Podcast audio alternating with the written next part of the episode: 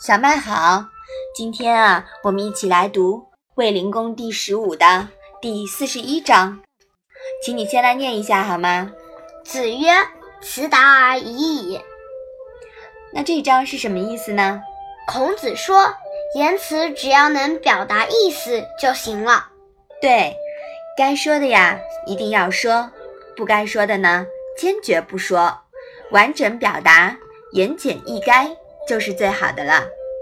我觉得辞达而已矣呢，呃，就是要话说的少，也不要话很多。我有时候也是话很多，而且又浪费自己的时间，也浪费其他人的时间。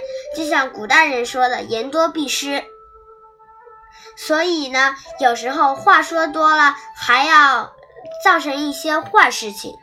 嗯，造成反而造成了坏的结果，是吧？嗯嗯，所以我们只要嗯把自己该说的说出来就行了。说话呀要动脑筋，对吗？说话呀更加是一种艺术。好，你把这一章啊再来读一下。子曰：“辞达而已矣。”好的，那我们今天的《论语》小问问就到这里吧。谢谢妈妈。